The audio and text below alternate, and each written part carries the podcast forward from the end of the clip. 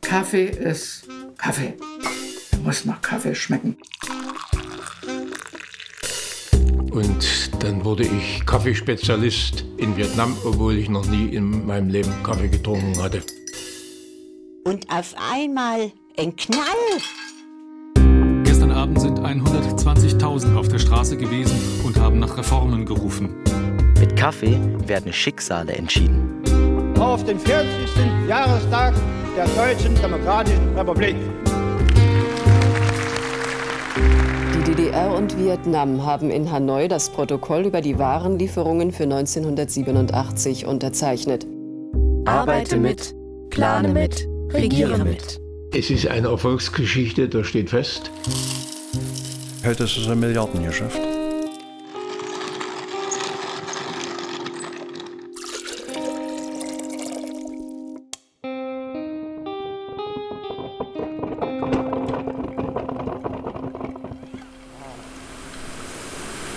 So, wir gehen jetzt in die Halle rein. Okay, das wird ja ein lauter Prozess. Ah. This is for the Vietnamese market or the Chinese market?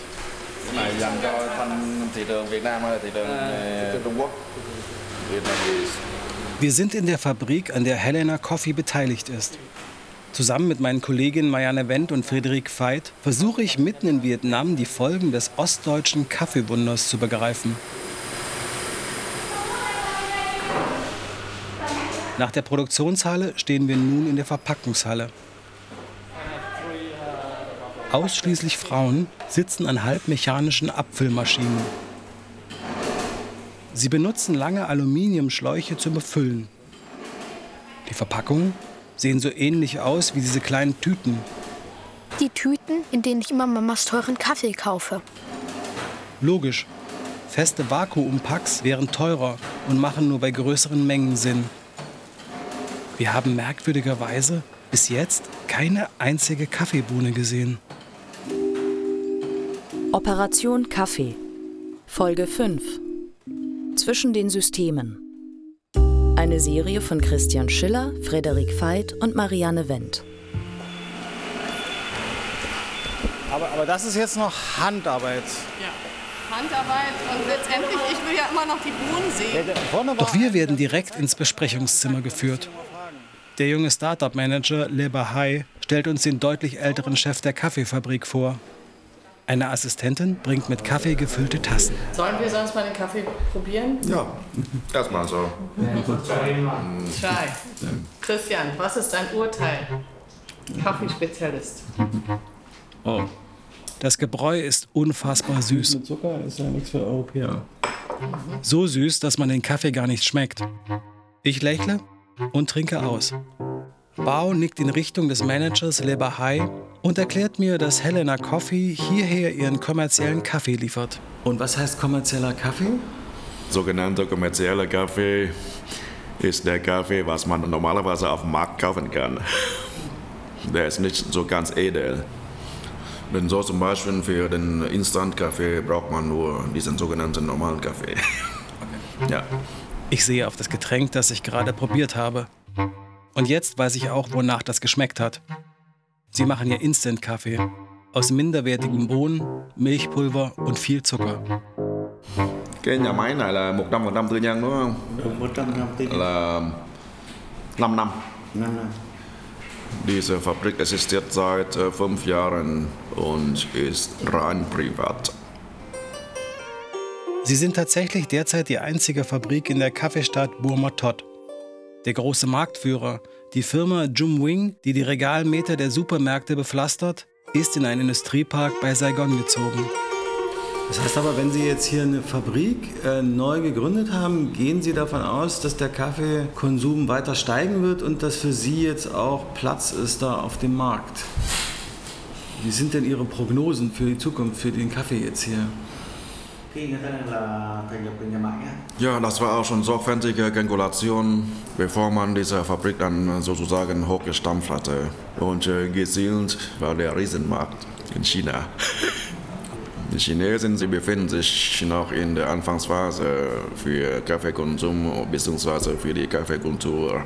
Und äh, das heißt, äh, der Bedarf in China, und zwar für Instant-Kaffee, werde rasant wachsen. Ich bekomme eine weitere Tasse Kaffee hingeschoben. Fredi grinst. Der Kaffee für Chinesen muss kräftig schmecken.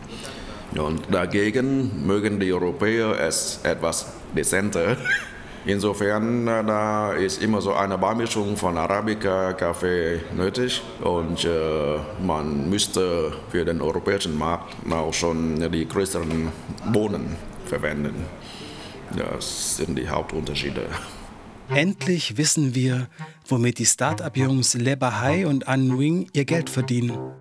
Helena Coffee hat einfach gleich zwei Geschäftsmodelle. High-End Öko in wertigen kleinen Tüten für den anspruchsvollen Markt und billig Instant Massenware. Richtig teuer und extra billig. Scusi, Entschuldigung. Entschuldigung. Ui, Carlotta! Angelo, was ist das in der Dose? Nescafé Cappuccino Grande. 1988 rollt der Nestlé-Konzern den Kaffeemarkt mit einem neuen Convenience-Produkt auf. Cappuccino. Eine Mischung aus löslichem Kaffee, Milchpulver, Fett und Zucker, die mit heißem Wasser aufgegossen wird. Die Nachfrage ist so hoch, dass die Fernsehwerbung gestoppt werden muss. Nestle kann nicht genug liefern. Ich kann eben nie genug bekommen. Jetzt zugreifen. Nescafé Cappuccino in der Aktionsdose. Und mit diesem Konzept wollen die Startup-Jungs von Helena Coffee den chinesischen Markt erobern. Bescheiden wirkt es nicht. Und es passt auch nicht unbedingt zu der rührenden Familiengeschichte von gestern Abend. Zahlenvergleich. 1990 liegt das Bruttosozialprodukt von Vietnam je Einwohner bei 98 Dollar damals das ärmste Land der Welt. Hinter Somalia 130 Dollar und Sierra Leone bei 163 Dollar. Heute will der Staat bis zum Jahr 2045 den Weltbankstatus eines Landes mit hohem Einkommen erreichen. Dafür müsste das jährliche Pro-Kopf-Einkommen von derzeit umgerechnet 2650 auf 12.695 US-Dollar steigen. Also fünfmal so hoch. Ich will verstehen, was da seit 1989 passiert ist. Wegen der Besetzung Kambodschas wird Vietnam in den 80er Jahren vom Westen boykottiert. Es gibt bewaffnete Grenzkonflikte mit China. Das Land unterstützt das Terrorregime der Roten Khmer ebenfalls. Vietnam steht einzig unter dem Schutz der Sowjetunion, die einen Marinestützpunkt unterhält. Aber die Sowjetunion beginnt zu bröckeln. China geht im Frühjahr 1989 mit seinem Militär gegen die eigene Bevölkerung vor und zerschlägt die demokratische Protestbewegung mit dem Tiananmen-Massaker im Juni. Vietnam beschließt daraufhin, sich im September 1989 aus Kambodscha zurückzuziehen. Und dann fällt bei uns in Deutschland die Mauer.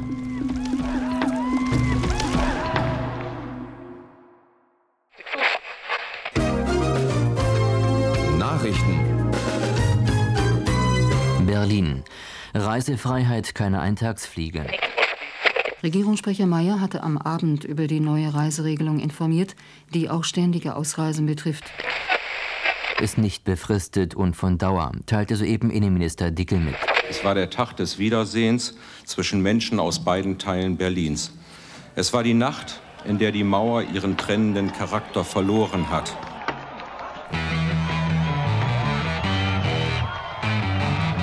Es ist Herbst 89 und ich kann nicht glauben, was passiert. Zuerst die Ausreißewelle im Sommer und dann das neue Forum.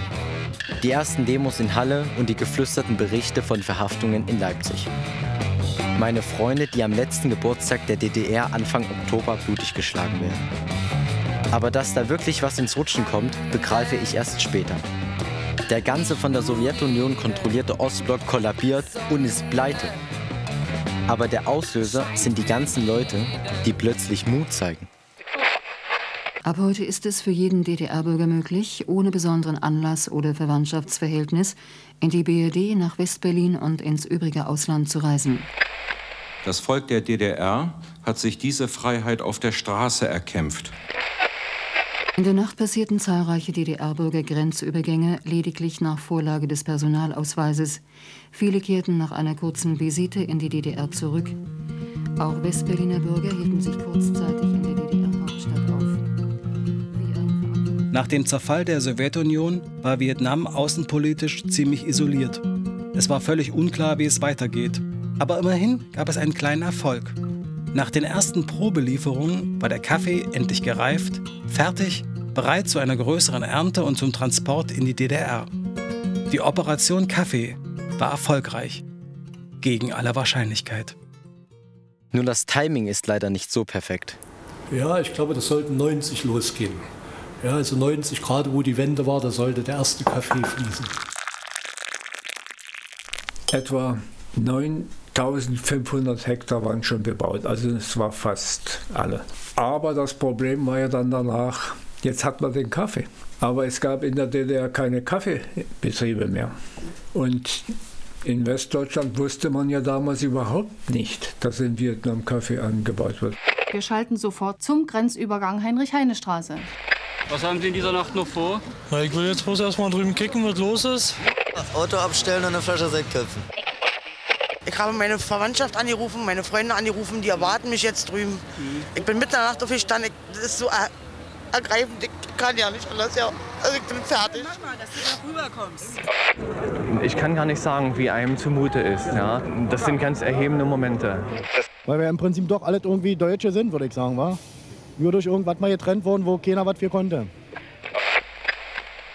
Wir in der DDR waren erstmal mit uns beschäftigt. Wir wurden Ossis. Wir bitten Sie nun um Aufmerksamkeit für eine neue Ausgabe der Sendung Klartext. Heute zum Thema offene Grenzen, sichere Mark. Am Mikrofon begrüßt Sie Klaus Olizek. Viele haben sich bei uns gemeldet und jene, die im Telefonhörer kein Freizeichen hörten, als sie uns anriefen, möchte ich um Verständnis bitten, der Andrang im Draht war zu groß. Manche, äh, scheint mir, schießen zurzeit mit Wörtern auf uns in der DDR. Ausverkaufsstimmung, Probleme aus der Öffnung der Grenze, neue Versorgungsengpässe werden an die Wand gemalt, Schwarzmarkt und Schiebertum, Grenzgänger und Wanderarbeiter. Aber ich glaube, die gleichen Begriffe werden auch aus ehrlicher Besorgnis gebraucht. Innerhalb kürzester Zeit wird aus der angeblich zehntstärksten Industrienation der Welt ein Staat, der bankrott ist. Zu viele Betriebe sind marode, ineffektiv und international nicht konkurrenzfähig. Zu viele Menschen produzieren zu wenig Ware. Aber es gab Ausnahmen. Ausnahmen wie den Betrieb meines Vaters. Führungskader, die sich jetzt Manager nennen, haben den ehemals volkseigenen Betrieb in eine GmbH umgewandelt. Vor den Werkstoren und vor dem Verwaltungsgebäude stehen dicke Limousinen mit westdeutschen oder westberliner Kennzeichen. Es wird verhandelt, heißt es. Über eine Partnerschaft mit einem Westunternehmen. Die Maschinenfabrik Halle produziert seit den 70er Jahren unter anderem Kältetechnische Ausrüstungen für Kühlhäuser, Molkereien, Schlachthöfe, Fleischverarbeitung und Wurstfabriken in der UdSSR, Ungarn, Hamburg, Bremerhaven, GSSR, Polen, Bulgarien, Belgien, Griechenland, Albanien, Jugoslawien, Türkei, Zypern, Irak, Iran, China und Kuba. Hubkolbenverdichter für 88 Gefrierschiffe, Typ Tropik. Und 188 Fang- und Verarbeitungsschiffe, Typ Atlantik, weitere Gefriertechnik und Engineering für die Warnow-Werft Rostock, Werften in Gdansk und Stettin, Kältetechnik für Klimaanlagen, Mikroelektronik, unter Nutzung von Erdwärme für Hotelbauten in Berlin, Dresden, Leipzig. Und Krankenhäuser wie die Charité Berlin, zwölf Kühlhäuser, Blockeisanlagen im Iran, Kunsteisbahnen in Rostock, Erfurt, Berlin, Jugoslawien. Und Seefeld Tirol, 400 Meter Eisschnelllaufbahnen in Berlin, Dresden und Chemnitz, die Bobbahn Altenberg. Sowie Rodebahn in Oberhof Thüringen und die Bobbrennschlittenbahn Calgary, Kanada für die UNO. Sie werden sicher zu den rund 30 Prozent der ehemaligen Kombinate der DDR gehören, die auch in der Marktwirtschaft eine gute Chance haben. Am 1. Juli 1990 wird der VEB Maschinenfabrik Halle in die ILKA Maschinenfabrik Halle GmbH mit Sitz in Halle-Saale überführt. Gesellschafter ist die Treuhand Berlin. Eine Eröffnungsbilanz wird erstellt. Und damit stand das Ende fest. Die Wirtschaft der DDR wird der radikalsten Schocktherapie im postkommunistischen Europa unterzogen. Die Währungsunion bedeutete den monetären Urknall. Schulden, finanzielle Ansprüche und Kredite wurden zum Kurs 2 zu 1 Preise, Löhne und Renten eins zu eins umgestellt. Deutschland ist da vielleicht ein Spezialfall, weil da gerade die wirtschaftliche Transformation ja relativ beschleunigt war durch die Währungsunion und durch die deutsche Einheit. D-Mark, D-Mark, D-Mark. Ich kann mir meinen Walkman jetzt endlich selber kaufen.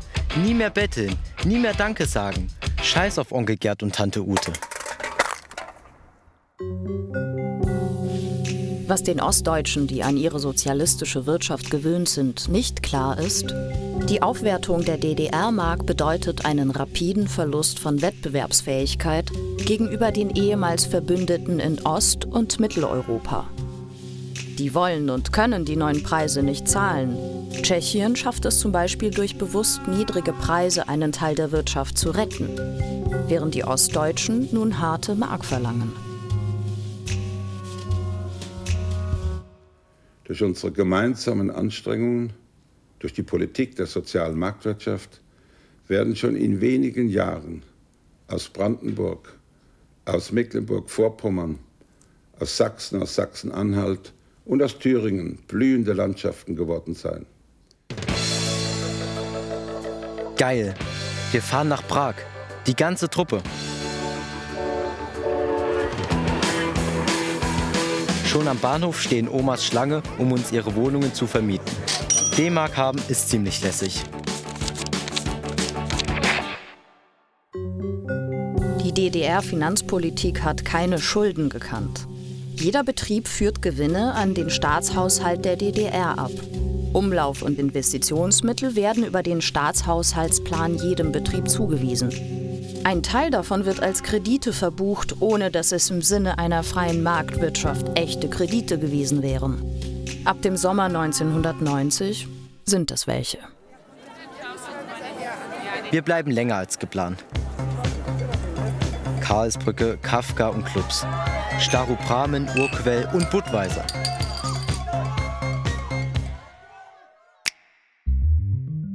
Hier, das habe ich bei Ilko Sascha Kowalczuk gefunden.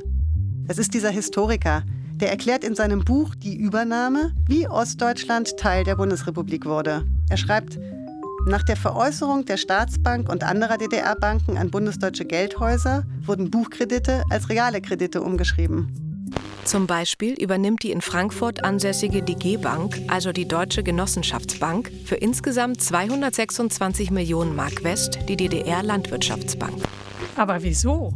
Was will denn eine westdeutsche Bank mit einer DDR-Landwirtschaftsbank? Naja, damit hatte die DG Bank mit einem Schlag das Anrecht auf 15,5 Milliarden Mark offene Forderungen, die die Landwirtschaftsbank noch an DDR-Schuldner oder DDR-Betriebe hatte.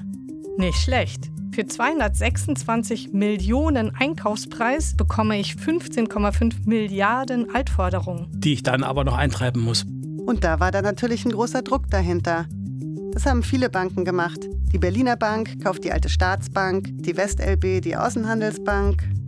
Die Umstellung aller Forderungen und Verbindlichkeiten zum Fantasiekurs von zwei DDR-Mark für eine Westmark widersprach zwar einer marktwirtschaftlichen Bewertung, die wäre bei 1 zu 5 gelegen, bot aber Geschäftsmodelle ohne Ende. Also ich finde das echt irre. Die ostdeutschen Betriebe waren plötzlich verschuldet, standen ohne Kapital da und bekamen auch keinen Kredit bewilligt. Irgendwelche Westkäufer dagegen konnten ganz einfach Investitionen im Osten abschreiben und dann wurden ihnen die Altschulden oft auch noch erlassen. Ja, und aufbauwilligen ostdeutschen Investoren wurden die Schulden nicht gestrichen. Echt? Aber das war doch total ungerecht. Ja, das war ungerecht. In Erfurt und Halle, in Schwerin und in Leipzig demonstrierten Zehntausende gegen Massenentlassungen und die Privatisierungspolitik der Treuhand. In der Kongresshalle am Alexanderplatz in Berlin musste sich der Treuhandpräsident Detlef Carsten Rohwedder vor 650 Betriebsräten aus ostdeutschen Unternehmen sagen lassen, ihre Betriebe würden regelrecht platt gemacht. Von den mittleren oder großen Privatisierungen gehen 85 Prozent an Westdeutschland und 10 Prozent an ausländische Investoren. Also die DDR hatte Glück, in Anführungsstrichen, dass sie irgendwie Westgeld hatte und gleichzeitig Pech, dass sie ein vorgefertigtes ökonomisches, soziales und politisches, institutionelles System also übernehmen musste, ohne eigene Gestaltungsmöglichkeiten. Andererseits aber auch gut durchfinanziert und generalstabsmäßig geplant, würde ich fast sagen. Ja, also darauf ist ja aus der Westdeutsche an sich auch immer stolz, dass er das alles so gut hingekriegt hat. Aber bei dem gut hingekriegt fehlt halt die emotionale Dimension. Also was man nicht gut hingekriegt hat, die Menschen mitzunehmen und ihre Emotionen auch ernst zu nehmen und ihre Sorgen und Ängste und auch ihre Abwertungserfahrungen ernst zu nehmen.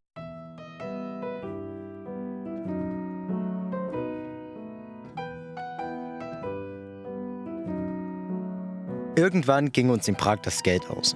Wir sind nach Hause getrennt. Die Stimmung unter meinen Eltern war irgendwie seltsam. Mit plötzlich 49 Millionen D-Mark Schulden stand die neue Geschäftsführung im Betrieb meines Vaters, der Maschinenfabrik Halle, vor einer kaum lösbaren Aufgabe. Die 2200 Mitarbeiter versuchten umweltfreundliche Produkte zu entwickeln, die sie von den neuen westlichen Marktkonkurrenten unterschieden. Kurzzeitig gab es Hoffnung. Neue Hubkolbenverdichter mit Flüssigkeitszusätzen auf Ammoniakbasis oder ein Ammoniak-Kältewürfel. Aber der westliche Absatzmarkt hatte kein Interesse. Papa sagt, das ist alles ein abgekartetes Spiel. Was den Hallensern nicht klar ist, im Gegensatz zu Osteuropa gilt Ammoniak im Westen als unsicher. Und die neuen ostdeutschen Produkte damit auch. Aber das stimmt nicht. Ich recherchiere 30 Jahre später und finde mehrere Fachvorträge, in denen die Maschinenfabrik versucht, diese geschäftsschädigenden Vorwürfe zu widerlegen. Vergeblich. Ich überlege, wer davon profitiert. Ein Kollege von Papa erzählt, dass die westdeutschen Industrieverbände sich zusammengetan haben, weil sie keine potente ostdeutsche Konkurrenz haben wollen. Papa, stimmt das? Aber wenn das mit den Kältemitteln nicht funktioniert, was macht ihr denn dann jetzt? Mein Vater zuckte mit den Schultern. Er wollte nicht glauben, dass ein Betrieb wie seiner nicht bestehen konnte. Und er fand es unanständig, einfach von Bord zu gehen. Wie einer der Kohlekumpel im tiefen Westen, die auf die letzte Schicht warteten, verpasste mein Vater immer wieder den Moment abzuspringen. Statt seinen Betrieb und die damit verknüpften Erinnerungen einfach hinter sich zu lassen, begann er die Dinge passiv zu erdulden. 1999 wurden die letzten 50 Mitarbeiter von einer Bochumer Firma übernommen. Wenig später waren sie nur noch zu zehnt. Und am Ende machte mein Vater das Licht aus. Die Heimat ist weit, doch wir sind bereit. Wir kämpfen und wir siegen für dich. Freiheit. Das war ja nichts anderes als eine riesen Markterschließung und nicht zu vergessen, eigentlich gab es ja 1990 oder deutet sich auch schon vorher an, eine ökonomische Krise in den westlichen Staaten. Und die wurde in Westdeutschland dadurch abgefangen, dass die DDR einen riesen Markt geboten hat und man konnte da Absatz generieren und Produktion sozusagen bei sich selber ankurbeln, um dort Gewinne zu erzeugen, die dann aber in Westen geflossen sind. Und hat da sozusagen eine weltökonomische Krise also abgefedert durch die deutsche Einheit. Die Politologin Dr. Judith Enders fügt eine völlig andere Dimension dazu. Weg von der DDR-Frosch-Perspektive zu einer globalen Draufsicht. Gleichzeitig hat aber auch der Fall des Eisernen Vorhangs bewirkt, dass äh, sagen wir mal, die gebändigten neoliberalen äh, Kräfte, die bis dato sozusagen durch den Sozialismus ein bisschen im Zaum gehalten waren, sich absolut frei entfalten konnten. Das heißt, der Aufstieg von Vietnam konnte überhaupt erst mit der Globalisierung beginnen. Moment, das geht mir jetzt alles hier viel zu schnell. Was war denn eigentlich mit den Vietnamesen in Ostdeutschland? Die ganzen Vertragsarbeitenden hatten ja nach der Wende keine Existenzgrundlage mehr, so ohne Abkommen. Man weiß, dass in Neubaugebieten, gerade in Neubaugebieten, die Spannungen zwischen den Einwohnern und den ausländischen Mitbürgern besonders stark sind. Wie ist es in Ahrensfelde? Das ist gar nicht leicht, das in ein paar Sätzen mal aufeinander zu bringen. Aber im Großen und Ganzen muss ich sagen, dass wir als Ausländer hier in Berlin noch besseren Schutz oder bessere Umstände haben im Vergleich mit den Ausländern im anderen Gebieten äh, der neuen Länder, wenn ich an Hoyerswerda denke oder in Sachsen, äh, wo ich dort sechs Jahre studiert hatte. Äh, allerdings gibt es natürlich auch Zeichen der Gewalt und Zeichen der Ausländerfeindlichkeit, äh, dass Deutsche auf Ausländer einschlagen und äh, Konfrontationen und alles eben. Und am nächsten Tag steht das alles im, im Stil der Bildzeitung. Ausländerwohnheim wird überfallen und Gewalt eskaliert jetzt oder Ausländer zu viel oder irgend sowas. Ja. Auch für die Vietnamesen ändert sich die Lage radikal. Einerseits erleben sie Rassismus, andererseits verlieren sie nach dem Zusammenbruch der DDR-Betriebe nicht nur den Arbeitsplatz, sondern auch den Aufenthaltstitel, der daran gebunden ist. Ihr Status ist ungeklärt. Viele verlieren die Wohnung und versuchen sich mit kurzfristigen Jobs über Wasser zu halten. Deutschland bietet eine Abfindung von 3000 D-Mark für ehemalige Vertragsarbeitende, wenn sie nach Vietnam zurückkehren. Wer bleiben will, muss zügig nachweisen, dass er selbstständig leben kann, sonst bekommt er keine Aufenthaltsbefugnis. Die Selbstständigkeit mit Imbissen, Blumenläden oder Nagelstudios ist für viele der einzig mögliche Ausweg. Ich frage Bau, wie er die Nachwendezeit in Dresden erlebt hat. Aber hattest du Anfang der 90er Jahre so Angst oder Sorge, ob das gut geht? Tja, sag mal so als Vietnamese von meiner Generation, da haben wir auch schon einen gewissen Wechsel äh, hinter uns schon gehabt. Unsere Wiedervereinigung 1975, das war für uns alle ein gewaltiger Umbruch. Und alles neu, alles, alles neu, nicht nur Personal, auch schon die Linien, die ganze Politik. Alles war neu, ein gewaltiger Umbruch. Aber was ist mit Rassismus? Wir waren begeistert, dass wir ins Ausland kommen durften. Insofern war das nur ein ziemlich kleines Problem für uns. Bao entkam manchmal nur knapp rechtsradikalen Gruppen, die ihn und die anderen Vietnamesen verfolgten. Sie halfen sich untereinander und achteten darauf, nicht zu spät in der Nacht nach Hause zu kommen. Aber das sagte er mir nicht aufs Band. Denn seine Rechnung geht anders. Was ist der Traum von einer besseren Zukunft gegen ein paar Nazis? 2000 Personen versammeln sich vor dem Asylantenwohnheim. Betonplatten werden zertrümmert und auf das Gebäude geworfen. Ausländer raus, Deutschland den Deutschen, krölt die Menge. Von bürgerkriegsähnlichen Zuständen in Rostock hat der Innenminister Mecklenburg-Vorpommerns Lothar Kupfer heute Morgen gesprochen. Sie haben es in den Nachrichten gehört. Im Stadtteil Lichtenhagen ging in der vergangenen Nacht ein Asylbewerberheim in Flammen auf. Am Montag werden die Asylbewerber evakuiert. Vietnamesen in einem Nebengebäude sind die neuen Opfer. Menschen, die bereits in der DDR jahrelang als Vertragsarbeiter lebten. Bald brennen die unteren Etagen. Im Gebäude sind neben den Vietnamesen ein Fernsehteam des ZDF und der Ausländerbeauftragte von Rostock, Wolfgang Richter. Die Chaoten sind unten durch die Tür eingedrungen. Ich habe schon telefoniert. Die Polizeiinspektion Lüttenklein hat es nicht begriffen. Sie haben es nicht begriffen, was hier vorgeht.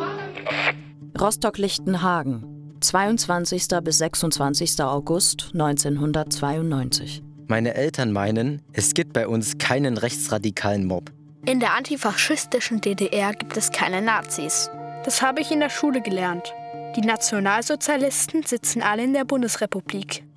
Die Generation meiner Eltern war mit dem neuen Leben überfordert.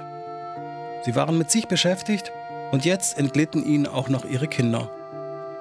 Bis eben waren wir noch alle Pioniere oder FDJler. Jetzt werden manche Nazis andere üben, wie man im Westen Kaffee trinkt. In großen Schalen mit heißer Milch. Mona oder Rondo trank vorerst niemand mehr. Brüderliche Gedanken überwinden die Schranken. Reicht euch die Hände, nun sich vollende Glück der Gemeinsamkeit. Mein Vater sitzt am Kaffeetisch. Vor sich hat er Listen, ein Lineal, ein Kugelschreiber, zwei Bleistifte. Mein Vater trinkt neuerdings Apfelkorn. Er nimmt das Lineal und streicht Wörter durch. Es sind die Namen seiner Arbeitskollegen. Mein Vater bestimmt mit, wer entlassen wird und sagt es den Leuten selbst, jedem Einzelnen. Und er sorgt dafür, dass ihre Abfindung so hoch ist wie möglich. So erzählte es mein Vater 20 Jahre später. Dann verstummte er. Während ich mein Studium begann, brach im Osten der Arbeitsmarkt zusammen.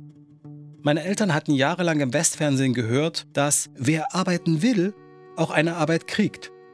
Und sie hatten das geglaubt. So lange, bis es sie selbst traf. Fast auf einen Schlag geht ein Drittel aller Arbeitskräfte verloren. Von den 1989 im Erwerbsleben stehenden Beschäftigten arbeiten 1994 noch 25 Prozent in der gleichen Institution und nur 18 Prozent sind trotz Betriebswechsels ununterbrochen tätig. Für viele ist das, was da jetzt passiert, eine Art zweiter Enteignung. Bisher jedenfalls erfolgt Privatisierung fast immer von Ost nach West. Also eine Art zweiter Enteignung, nachdem man bemerkt hat, dass Volkseigentum gar kein Eigentum ist. Und jetzt ist dieses sogenannte Volkseigentum, in dem ja die, unsere Biografien stecken, 10, 20, 30 Jahre eigene Arbeit, jetzt wird dies enteignet und immer Richtung Westen. Und wenn diese Enteignung verbunden ist mit dem Verlust des eigenen Arbeitsplatzes, dann ist es dieses Empfinden vielleicht nicht ganz von der Hand zu weisen. Ich frage meine Mutter nach dem Naheliegenden. Und als aber die DDR zu Ende gegangen ist, war darüber nachgedacht, dass ja die ganzen Firmen und Betriebe ja offiziell alles Volkseigentum war. Wenn das jetzt alles so wieder aufgeteilt wird? Nee, ich nicht. Deswegen bin ich ja auch so enttäuscht und entsetzt gewesen, wie dein Vater da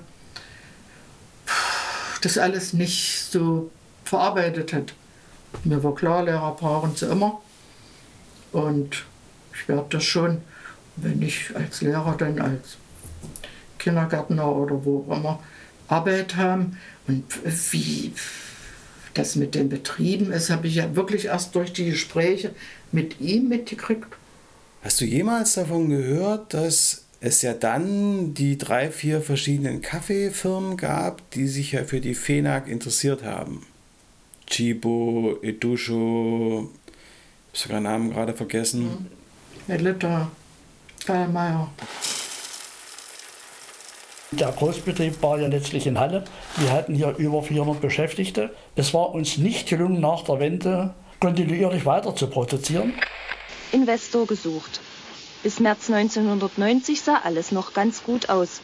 Edusho wollte sich mit 33 Prozent beteiligen. Doch das neue Treuhandgesetz schrieb absolute Privatisierung vor und zum Kauf war Edusho nicht bereit. Wenigstens ein faires Angebot hatte man erwartet. Die Treuhand legte die Sache erstmal auf Eis. Aber wie war das jetzt mit dem Kaffee?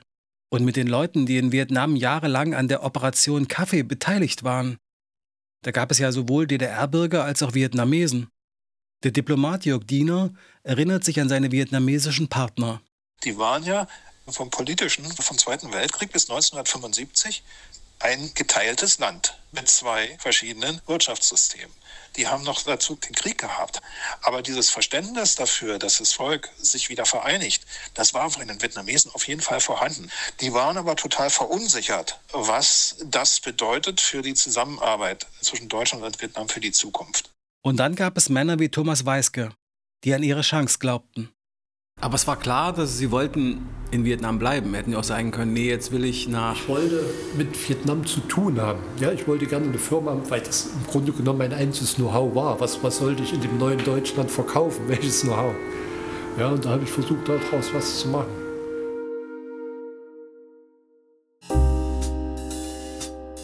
Operation Kaffee. Eine Serie von Christian Schiller, Frederik Veit und Marianne Wendt mit Jurate Bragineite, Nico Langhammer, Arian Wichmann, Mattus Teut Morgenroth, Stefanie Heim, den Autorinnen und vielen anderen. Ton und Technik Benjamin Vossler, Lukas Marx, Manuel Mendes Teixeira und Friedhelm Mund.